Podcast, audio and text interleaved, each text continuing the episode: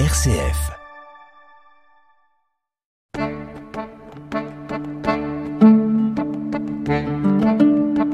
Cogiteo avec le père Jacques Versinger.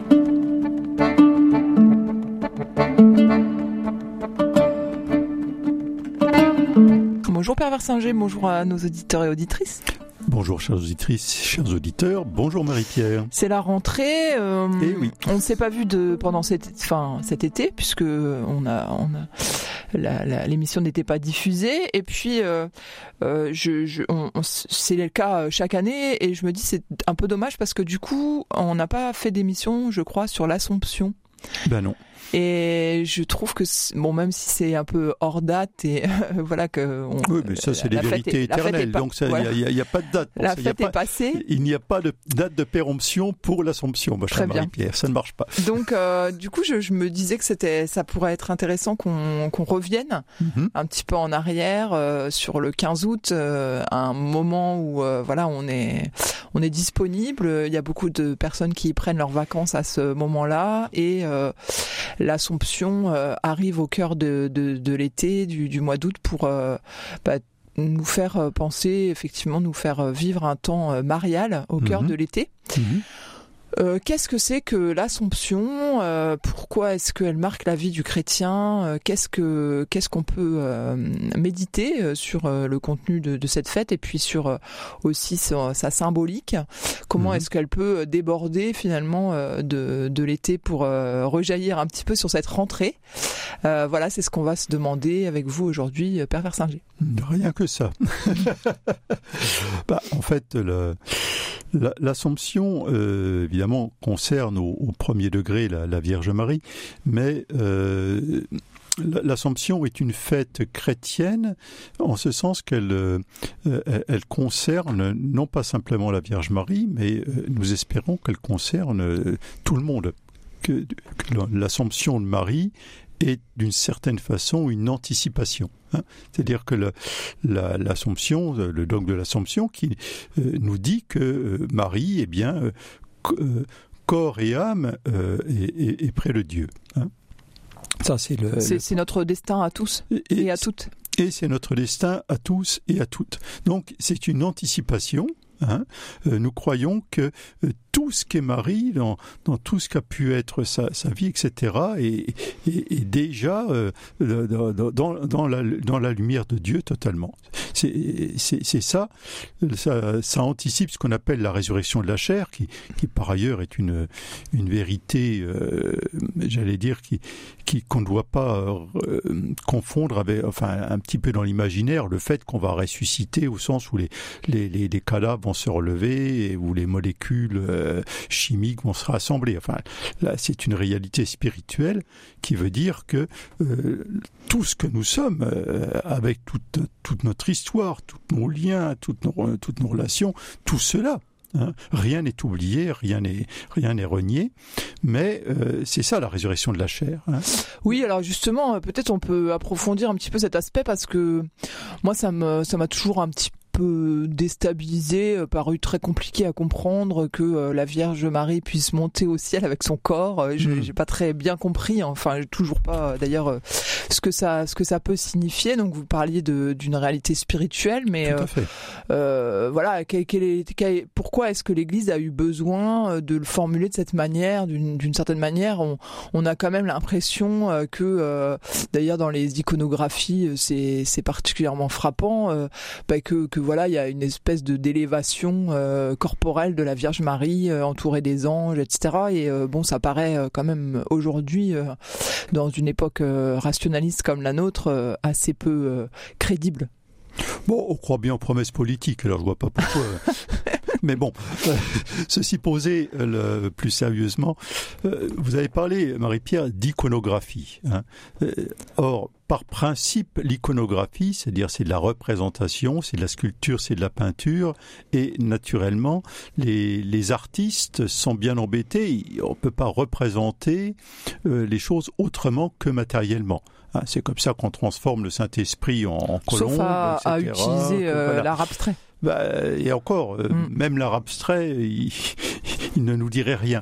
Donc, il, il va de soi que toutes les représentations de, de l'Assomption sont des œuvres de- d'imagination hein, euh, qui euh, ne, ne prétendent pas euh, dépeindre, hein, décrire de façon euh, exacte, euh, formellement, ce qu'est l'Assomption. Donc, donc, on est d'abord limité par nos, nos représentations qui, ne, qui, qui sont toutes euh, inadaptées. euh, à, ce- à la compréhension du mystère. euh, voilà. hein. Mhm. Donc il faut il faut voir euh, les, les, les, les tableaux, les vitraux, etc. représentant Marie montant au ciel, les yeux au ciel avec des anges et nuées partout, euh, mais aussi bien que la résurrection du Christ, etc. Tout ce qui est peinture, tout ce qui est Oui, mais je trouve qu'on a, enfin bon, c'est peut-être Mm. une, une, euh, représentation personnelle, mais je trouve qu'on a plus euh, l'habitude de voir euh, des tableaux un peu kitsch euh, concernant la Vierge Marie que la, la représentation de la résurrection dont vous venez de parler, qui, qui me semble toujours un peu plus peut-être solennelle ou plus, plus crédible en tout cas que que que les représentations de la Vierge euh, qui, qui peuvent Oui, paraître un petit peu parfois. euh, C'est-à-dire que ces représentations euh, viennent aussi de la lente élaboration de la, la pensée de l'Église pour en aboutir. et il y a comment le, le dogme de l'Assomption, ça doit être en 10, euh, 1958 qu'il a été défini. Ce sont, ce sont des, des choses qui mettent du temps à se réfléchir pour dire mais qu'est-ce que ça veut dire pour nous? Est-ce qu'on peut le formuler dans, des mots humains Est-ce qu'on peut dire que vraiment euh, ça, euh, ça donne un- une profondeur supplémentaire à notre foi? Bon, ça, ça met du temps, des, des siècles à s'élaborer. Et euh, au moment où on commence vraiment à y réfléchir sérieusement, ben, on est au 17e, 18e, et donc ça nous vaut effectivement des tableaux un peu kitsch. hein. Vous, euh, ça, c'est un autre problème. hein. mm, mm. Et effectivement, le- Mais je me demande si c'est pas aussi lié au fait que Marie soit une femme et que euh, ben voilà la représentation de la femme elle est un peu romantique et pas ah, bah, parfois auto- automatiquement, superficielle quoi. Il est évident qu'on on va représenter Marie comme la plus belle des femmes, et telle qu'on l'imagine, et de temps en temps, c'est un petit peu comme une princesse, comme une reine, comme, euh, euh, une jeune fille. Enfin, on la représente comme, euh, comme j'allais dire, euh, comme on imagine. Mhm. Et effectivement, quelquefois, ça nous donne des, des représentations sans doute assez différentes de la, réalité de la vie de la Vierge Marie. Ça, Oui, ça, bien c'est évident. hein. Et alors donc euh, je bah reprenons hein, puisque je vous ai un petit peu euh, fait sortir de votre euh, propos. Hmm sur la résurrection euh, de la chair, sur euh, sur l'idée que on on va euh, voilà que, que Marie anticipe pour chacun de nous les et chacune de nous Hmm. euh, l'avenir dans l'éternité. Hmm Euh, c'est ce que l'Assomption veut, veut indiquer, veut, veut signifier. Oui, c'est ça, c'est fondamentalement cette idée de la, la résurrection de la chair. faut pas oublier qu'on était euh, pendant longtemps dans une pensée euh, grecque dans laquelle la, la, la, la chair, le, le corps, était un, un obstacle à la vie de l'âme. Et, et quelque part, le, le corps était, était mauvais. Voilà, il était mauvais. D'ailleurs pour ça qu'on pouvait, à la limite, euh, euh, vivre toutes les turpitudes euh, possibles avec le corps, puisqu'il n'a pas vraiment d'existence, il n'existe pas, il n'est qu'un, il n'est qu'un jouet dans le meilleur des cas, mais il n'est pas bon en tant que tel, il n'a pas de valeur. Hein, Il emprisonne l'âme. Le corps est un tombeau. Oui, mais est-ce qu'il peut pas la faire chuter aussi euh, Ah, euh, ben, chez les Grecs? bah, éventuellement, il peut faire chuter l'âme Mm. parce que il va, il- le, le corps est un tombeau. L'âme peut être emprisonnée là-dedans et tant qu'elle n'arrive pas à se libérer du corps, le- le- elle retombe dedans. hein. Ça Oui, mais c'est ce que vous, vous disiez. Oui, on peut se livrer à toutes les turpitudes étant donné que le corps n'est pas n'est pas important. Mais si, en fait, puisqu'il affecte euh, euh, la qualité de l'âme il, peut l'emprisonner, mais il y a, ce sont deux réalités hétérogènes. C'est ça que je veux dire. Qui, la philosophie grecque a du mal à concevoir une unité entre corps et esprit.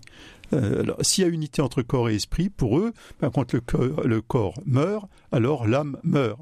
Et comme pour eux, l'âme ne peut pas, oui, ne, ne, peut pas mourir. ne peut pas mourir, donc ça veut dire qu'elle n'est pas de même nature, elle est hétérogène au corps.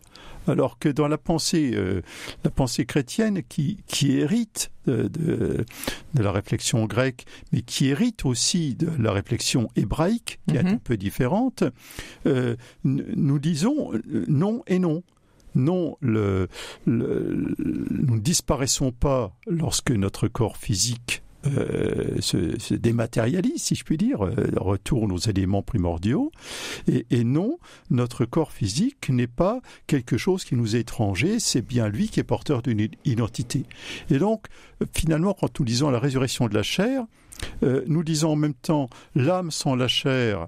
Euh, on ne voit pas trop l'âme sans, sans, sans euh, à l'état pur, mais euh, ayant complètement oublié tout ce qu'avait pu vivre son corps, etc. Nous ne voyons pas très bien, on ne comprend pas bien, et en même temps, euh, l'identité que nous sommes, vous, moi, chacun de nos auditeurs, ne se résume pas à des éléments matériels qui, euh, qui lorsqu'ils disparaissent, euh, font que la personnalité disparaît totalement. Mm. C'est un, un savant équilibre.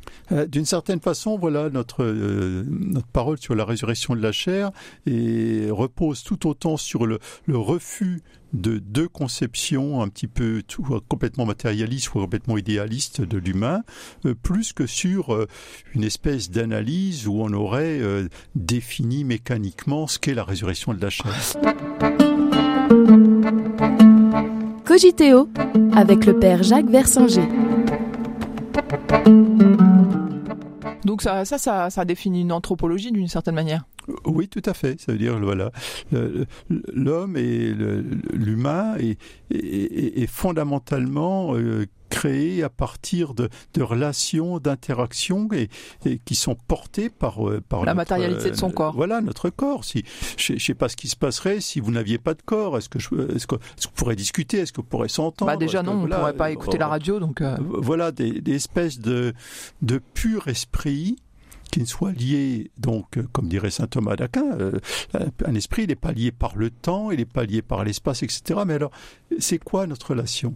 Mm. Si tout à coup tout est possible dans tous les sens, euh, euh, non, notre corps est, limité. c'est nos limites, mais en même temps, c'est- nos limites sont un cadre qui nous permet d'exister, d'avoir une individualité, une singularité.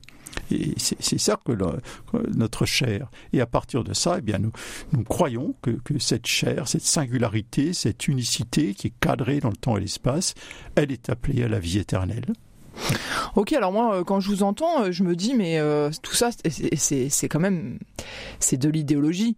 Je veux dire, vous, vous montrez bien comment euh, le, le christianisme euh, euh, s'est, euh, a, a- a syncrétisé d'une certaine manière euh, deux, deux pensées distinctes. Et- Oui, alors on n'a pas syncrétisé, on, on a, on, on a en même temps dit, il y a dans chacune de ces pensées quelque chose qui nous semble, qui nous parle, qui nous, dont nous disons, bah oui, euh, il y a du sens, et en même temps quelque chose qui nous, qui nous gênerait en disant, bah minute, euh, en même temps il y a quelque chose qui nous semble dépasser cela.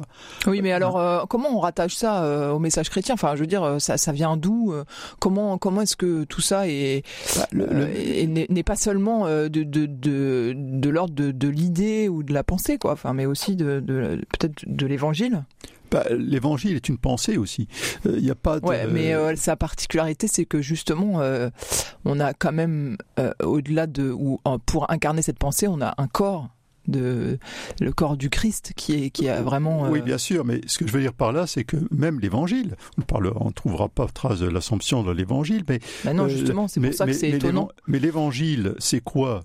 C'est c'est un texte qui qui a été écrit euh, par par un écrivain. Enfin, euh, je vais pas refaire tout- Plusieurs. tout, le détail ou plusieurs, mais un Évangile, c'est au, au moins une personne, sinon bien plus, qui euh, prend le temps de, de réfléchir, euh, d'analyser, euh, de, discuter avec sa communauté et de mettre par écrit ce qui est fondamentalement les convictions de foi, mais en même temps qui est, qui qui est tout le travail d'une réflexion pour dire quel sens ça a pour nous. Mhm. Parce que autrement, ça aurait été plus, rapide que Jésus dise écoutez, vous embêtez pas les copains, hein, euh, avant de partir, euh, voilà le texte. Hein. Jésus aurait pu très bien écrire son évangile, voilà, voilà, je vous donne, je vous donne le papier, vous avez qu'à le réciter. Et non, justement, euh, la, foi chrétienne a toujours fait appel à la réflexion. Alors, la, réflexion, on peut, l'appeler au sens large idéologie, on va parler de théologie, on va parler de philosophie, on va parler de, réflexion à partir des textes, mais au final, effectivement, quand on parle de l'assomption de la Vierge ou quand on parle de la résurrection de la chair, c'est ce qu'on appelle une pensée construite, c'est-à-dire que eh, va falloir du temps pour élaborer ça et se dire qu'est-ce qu'on veut dire par là et qu'est-ce qu'on ne veut pas dire par là. Voilà. Donc le christianisme euh, a toujours dit qu'on était incarné, et l'incarnation, c'est pas simplement qu'on est un corps, vous et moi, ça veut dire aussi que notre pensée, elle se déploie dans le temps, elle emprunte à des choses qu'on a entendues, qu'on a vues, euh, euh, qu'on a réfléchies, qui nous ont paru solides et sérieuses, ou pas solides et pas sérieuses, et qu'on rejette. D'accord, donc on est on se situe bien plutôt cette fois-ci du côté des penseurs de, l'Église. Quoi. On n'est pas, on n'est pas ah, au cœur de l'Évangile. Ah ben, on est, les penseurs de l'Église espèrent bien être au cœur de l'Évangile, mais, mais c'est pas ce, n'est pas dans l'Évangile que vous trouverez euh, trace de l'Assomption de Marie en tant que telle. Hein, ça, c'est évident. Et c'est pour cela, d'ailleurs, que pendant, il y, a des siècles de réflexion qui ont mené à euh, la proclamation de ce dogme. Mais, en proclamant ce dogme, le, pape avait l'intime conviction que ce que nous disions n'était évidemment pas noir sur blanc dans l'évangile, mais que par contre c'était bien dans la ligne, la continuité et la logique de l'évangile. Oui, alors on peut peut-être euh, justement euh, euh, évoquer l'Eucharistie hein, qui, qui, qui, relève un petit peu du même peut-être. Enfin, c'est assez proche puisque on a la matérialité du corps du Christ qui qui aussi nous rejoint. Ah bah bien, bien entendu, mais mais tout. En fait, si vous récitez par exemple le Je crois en Dieu, la quasi-totalité de, de, ce qui est dit, et pour nous tirer évidemment de la Bible et de la foi, mais euh, les formulations, presque aucune de ces formulations ne se retrouve telle qu'elle dans l'Évangile, hein, bien sûr. Hmm. Hein. Mais sont inspirées quand même euh, ah ben, à, chaque, page de ah ben, l'Évangile. on, espère que, on espère que ce n'est hmm. que la, la déduction logique de tout ce que nous connaissons dans l'Évangile. C'est à Vatican II, euh, l'Église catholique a rappelé que nous ne tirions pas notre euh, nos, nos, déclarations de foi et notre foi uniquement uniquement de ce qui était noir sur blanc dans les textes sacrés mais également de, de la tradition de mhm. l'Église euh, relue dans la foi et la réflexion. C'est pour ça que ça peut encore évoluer. Alors, nous, croyons que notre évolution ne consiste pas à inventer des choses, mais plutôt à préciser ou à reformuler dans un, dans, des, un langage contemporain. Dans un langage contemporain, dans des concepts de notre époque, des choses dont nous pensons qu'elles sont bien présentes dès le départ. Mmh. Hein. L'Église catholique s'interdit d'innover sur le fond. Nous, refusons de, de, de, rajouter des, des, inventions, alors, quelquefois, l'impression que c'est des inventions, hein, comment dire, mais l'Assomption, euh, dire des, des, chrétiens non, non, non, catholiques pourront me dire, mais l'Assomption, vous c'est inventé. À quoi j'aurais dit, mais oui, le mot, vous bien sûr qu'on l'a inventé, le mot. Bien sûr que la, la le, le, concept. Le, concept, mais nous avons l'intime conviction que c'est dans la droite logique de ce que nous voyons. Que c'est déjà inscrit dans l'évangile. Voilà. Et euh, alors moi je trouve, justement peut-être euh, en vous écoutant encore, euh, la question que je me pose, c'est que je me dis que il y a beaucoup de concepts qui naissent de la de la vie de la Vierge Marie justement, enfin mhm. ou de voilà de sa personne. Mhm. des voilà, vous avez rappelé la, la, date tardive de la de la proclamation du dogme, du dogme voilà.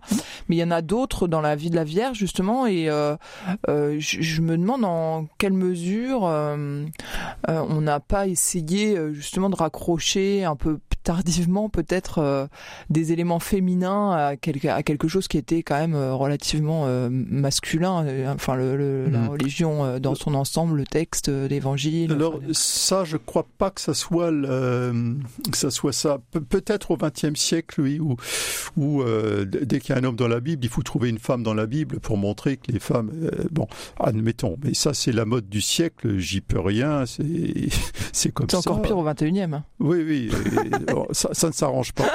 Ça, ne s'arrange pas. Non, mais pour, pourquoi pas? Mais euh, soyons clairs, euh, dans la Bible et dans les évangiles, ça ne fonctionne pas comme ça. De, façon, euh, de façon globale, l'Église est féminine. C'est-à-dire que mm. tous les membres de l'Église, en tant que membres de l'Église, font partie de l'épouse Hein, l'épouse du Christ. Donc nous sommes tous féminins et euh, tous, en tant que porteurs de l'esprit, nous sommes, nous sommes le Christ euh, euh, pour aujourd'hui. Donc nous sommes tous masculins.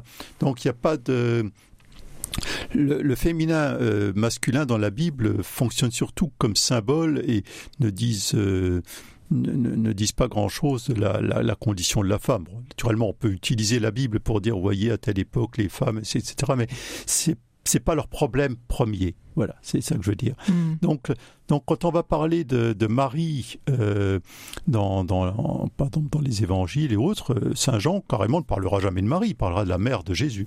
Euh, pour dire l'important en Marie n'est pas euh, qui c'était Marie, mais l'important c'est la mère du Christ. Et alors, dans, entre les évangiles, les lettres des apôtres, l'Apocalypse, il, y, a toujours des bascules, c'est-à-dire que on, va projeter ensuite sur Marie ce qui était dit en fait de l'Église, de la communauté, de la Jérusalem céleste, etc. Qu'on va, la, femme entourée de douze étoiles, c'est pas Marie, je veux dire, c'est l'Église naissante. Mmh. Mais ce qui est dit de l'Église, on va le dire de Marie ensuite sur la personne elle-même et du coup on va quelquefois euh, oublier un peu trop vite que euh, tout ce que nous disons de Marie ne, vaut que dans la mesure où c'est ce qui est dit de l'Église et donc du coup ce à quoi la communauté humaine tout entière est appelée. Oui, d'accord. Alors donc ça veut dire que le, la, personne euh, de Marie est en fait euh, hautement symbolique euh, et que, comme vous l'avez dit, elle se densifie mhm. de d'éléments qui ne sont pas elle, quoi. Enfin, qui sont ben, qui la dépassent. Ben, qui sont qui sont dans cette logique en tout cas. Alors maintenant, les symboles doivent toujours être portés par des personnes. Dire qu'il y a des éléments symboliques très très nets dans, dans ce qu'on nous dit de Marie, dans les évangiles, etc., de la Vierge, bon. Euh, en, en, même temps, il faut bien que ça soit porté. C'est-à-dire que euh, c'est pas Marie qui dit oui, c'est l'Église qui dit oui au Christ et qui accueille l'Esprit et qui incessamment mmh, enfante le Christ au monde. Bon, ça très clair. Mais il faut bien que quelqu'un effectivement, le premier dit oui. Mhm. Et, c'est le, privilège de la Vierge Marie, non pas d'être la seule à avoir dit oui, mais d'être euh, pour nous la première à avoir, de façon absolument mystérieuse à nos yeux, totalement dit oui, c'était un oui pleinement conscient de tout ce que ça pouvait signifier, et ça signifiait bien des malheurs, et qui en même temps euh, reste un oui totalement libre, totalement euh, disponible. Et c'est ce qui la singularise et ce qui la distingue, et euh, c'est pour ça aussi qu'elle est récompensée d'une certaine manière dans, dans l'Assomption alors l'Assomption n'est pas une récompense proprement parlée. La, récompense de Marie étant la première à avoir dit totalement oui, c'est d'être la première à être totalement euh, corps, et, âme dans, dans, dans, le Christ. Mais euh, la, résurrection pour nous n'est pas une récompense. C'est c'est enfin euh, accueillir la vie que Dieu veut nous donner depuis le commencement. Marie finalement exprime ce qu'est l'humanité lorsqu'elle est totalement selon le cœur de Dieu. Hein, c'est pas euh, c'est tellement pas une récompense qu'on dira que euh, si Marie a pu être préservé du péché originel. Je ne veux pas rentrer dans ce débat, mais c'est c'est à cause à cause de son fils de façon entre guillemets euh, rétroactive ou préparatoire. Hein. C'est-à-dire qu'on a bien conscience que euh, Marie n'est pas quelqu'un qui euh, aurait pu se passer de la grâce de Dieu pour pour vivre. Hein. Mm-hmm. elle est humaine comme nous. Mais c'est quand même ce qui est manifesté dans l'Assomption, même si c'est pas une récompense. Non, bien sûr, c'est mais c'est c'est en même temps. Alors, on va parler de la couronne de gloire, etc. Mais ce que je veux dire, c'est que la récompense euh, est, c'est pas un dû, c'est toujours une mm. grâce. Voilà, pour nous, c'est oui, oui, voilà, oui. c'est mm. compliqué. Hein, C'est-à-dire qu'en même temps, oui, oui, on peut parler de récompense, mais à condition de jamais oublier que la récompense n'est pas ce qui nous est dû. mm. Elle n'est pas liée à notre mérite personnel. Voilà. C'est toujours Dieu qui, qui, qui donne en plus, quoi. Voilà, et donc ben, simplement le, mérite de Marie, savoir, savoir j'allais dire, c'est d'y avoir cru. Mhm. Hein. Je, je, crois ce que tu me dis et j'agis en, en, en, conséquence. C'est d'ailleurs ce que va dire euh, euh, Elisabeth, bienheureuse celle qui a cru. Hein. Oui, on voit bien que dans l'Assomption, on peut relier. Euh, enfin, c'est vraiment le euh, le, terme de mystère il convient bien parce que en même temps on peut pas comprendre avec son, son sa, rationalité ah, bien sûr. et en même temps on voit bien que tout converge vers euh, euh, vers ce mystère, vers ce, cette. Un, mystère se, se, contemple, se médite, mm. il ne s'explique pas totalement en mots. Maintenant, euh, si je peux me permettre de donner un truc aux auditeurs, chaque fois que vous voyez une représentation de Marie montant au ciel, ne vous dites pas elle, elle a de la chance, mais nous avons de la chance. Oui, parce qu'on est compris, on est inclus. Bah, voilà, ceci annonce, c'est notre espérance pour le monde entier.